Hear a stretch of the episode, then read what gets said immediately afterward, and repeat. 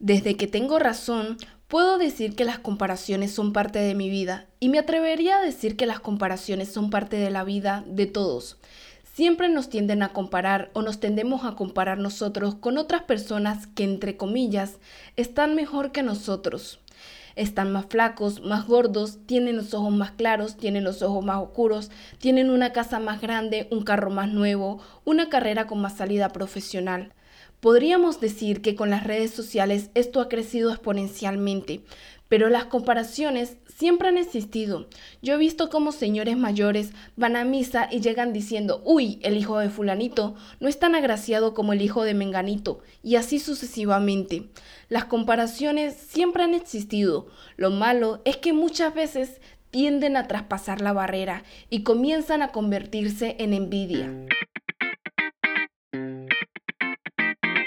Hola, ¿qué tal? Espero que se encuentren bien. Bienvenidos a un nuevo episodio en Aquí Siempre hay alas. Yo soy Carla Nieto. Las benditas comparaciones y los odiosas que son.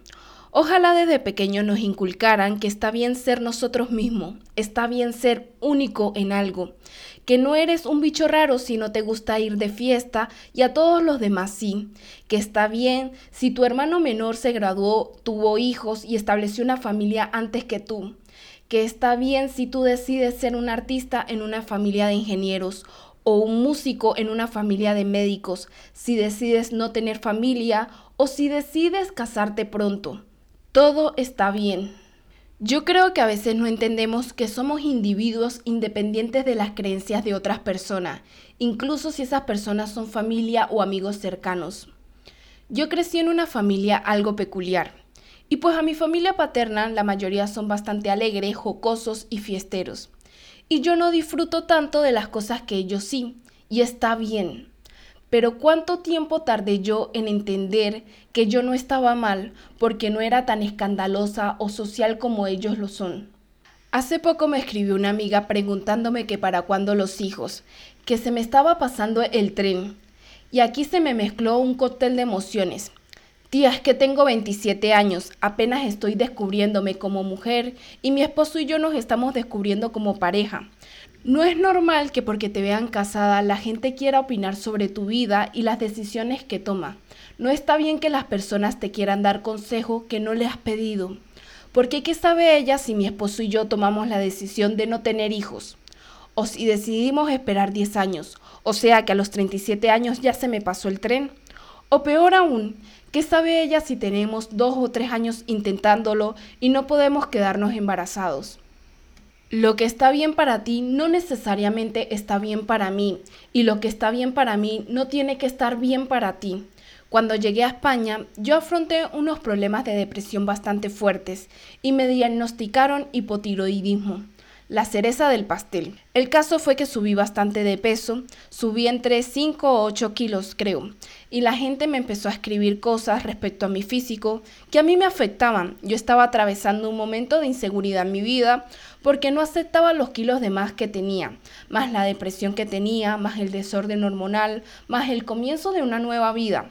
Obviamente el escuchar comentarios sobre mi peso no me ayudaban pero es que las personas que te comparan con una versión de ti que fuiste, ya sea física o emocionalmente, es porque se han perdido una parte importante de tu presente. Porque tal vez las personas no hubieran criticado tanto mi peso si hubieran conocido todo lo que había detrás. Yo no estaba comiendo mal, no estaba comiendo de más, Simplemente mi cuerpo estaba atravesando por unas circunstancias diferentes. Las personas que realmente te quieren y les importa preguntan, preguntan qué te pasa, por qué estás así, por qué estás actuando de tal modo, pero no te critican y no te comparan. Yo sé que muchas veces no es su culpa ni es culpa de nosotros, es algo inconsciente. No sé en qué momento comenzó a ser bien visto que las personas habláramos del aspecto de otras personas sin importarnos los sentimientos. No podemos cumplir los estándares de belleza de todas las personas. Y tampoco podemos estar por la vida criticando a una persona porque tiene los dientes torcidos y no se quiso hacer un diseño de sonrisa, o porque está pasado de peso y no se quiso hacer la lipo o no quiere hacer ejercicio. Si esa persona está feliz como es, se siente bien y está saludable, ¿quiénes somos nosotros para juzgarlo? ¿Quiénes somos nosotros para decidir lo que está bien o lo que está mal? Lo que me sirve a mí quizás a ti no te sirva, lo que me hace feliz a mí tal vez a ti no te haga feliz. Todos somos diferentes y deberíamos vernos como tal. Tenemos que dejar de mirarnos como una competencia, de que yo soy el que más tiene, yo soy el más poderoso, yo soy el más guapo, yo soy el mejor, porque sonará repetido y todo lo que quiera, pero la comparación real es contigo mismo, con quién eras, con quién eres y cuántas barreras has superado para ser la persona que eres hoy. Como les dije hace un momento, parece que se nos olvida que somos individuos con gustos, con ideas y pensamientos diferentes y queremos encajar en un mundo de iguales. Tal vez esto que voy a decir no les guste a los odontólogos. Cuando estaba pequeña, en las piñatas tenían unos dientes de plástico de Drácula. Así veo yo a la mayoría de las personas que tienen un diseño de sonrisa. Y no estoy para nada en contra del procedimiento, ni tampoco quiero generalizar porque he visto diseños de sonrisa muy bonitos, muy delicados, muy naturales. Pero es que he visto unos diseños de sonrisa con unos dientes gigantes, más blancos que la leche, que sonríe y cinco cuadras más allá se nota que la sonrisa no es real. Si te gustan los dientes así, bien. Pero si solo buscaste un diseño de sonrisa así, por decir que tienes un diseño de sonrisa y halagar tu ego, no lo hagas, porque en busca de esa perfección estás perdiendo tu autenticidad. No somos lo que aparentamos, somos lo que cultivamos. Y no necesitas operarte todas las partes de tu cuerpo para que te acepten. Las personas que te quieren y te valoran te aceptan por lo que eres, como estés, flaca, gorda, con los ojos oscuros, con los ojos claros, con dinero, sin dinero, con carro o sin carro. Te aceptan como eres.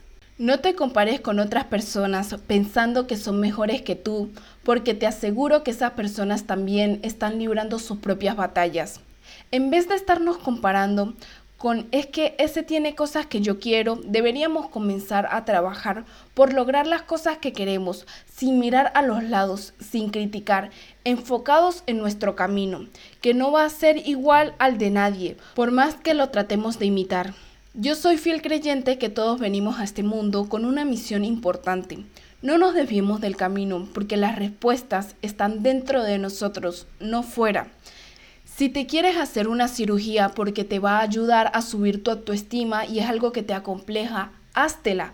Pero si te la vas a hacer por complacer los estándares de belleza de los demás, piénsatelo dos veces, porque igual la gente te va a criticar por lo que sea. Está bien seguir tus sueños aunque te tilden de loco. Está bien cortarse el pelo cortito cuando se está usando largo, porque simplemente se te antojó. Está bien que no te gusten las uñas postizas cuando sea el último grito de la moda. Todo está bien. Está bien que disfrutes de las cosas que los demás no disfrutan tanto.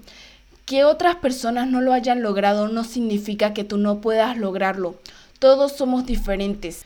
Todos vinimos a este mundo a cumplir una misión de vida diferente y no es justo que nos comparemos ni que nos comparen con los demás ni con versiones de nosotros del pasado, porque el proceso de crecimiento de cada persona es constante y diferente.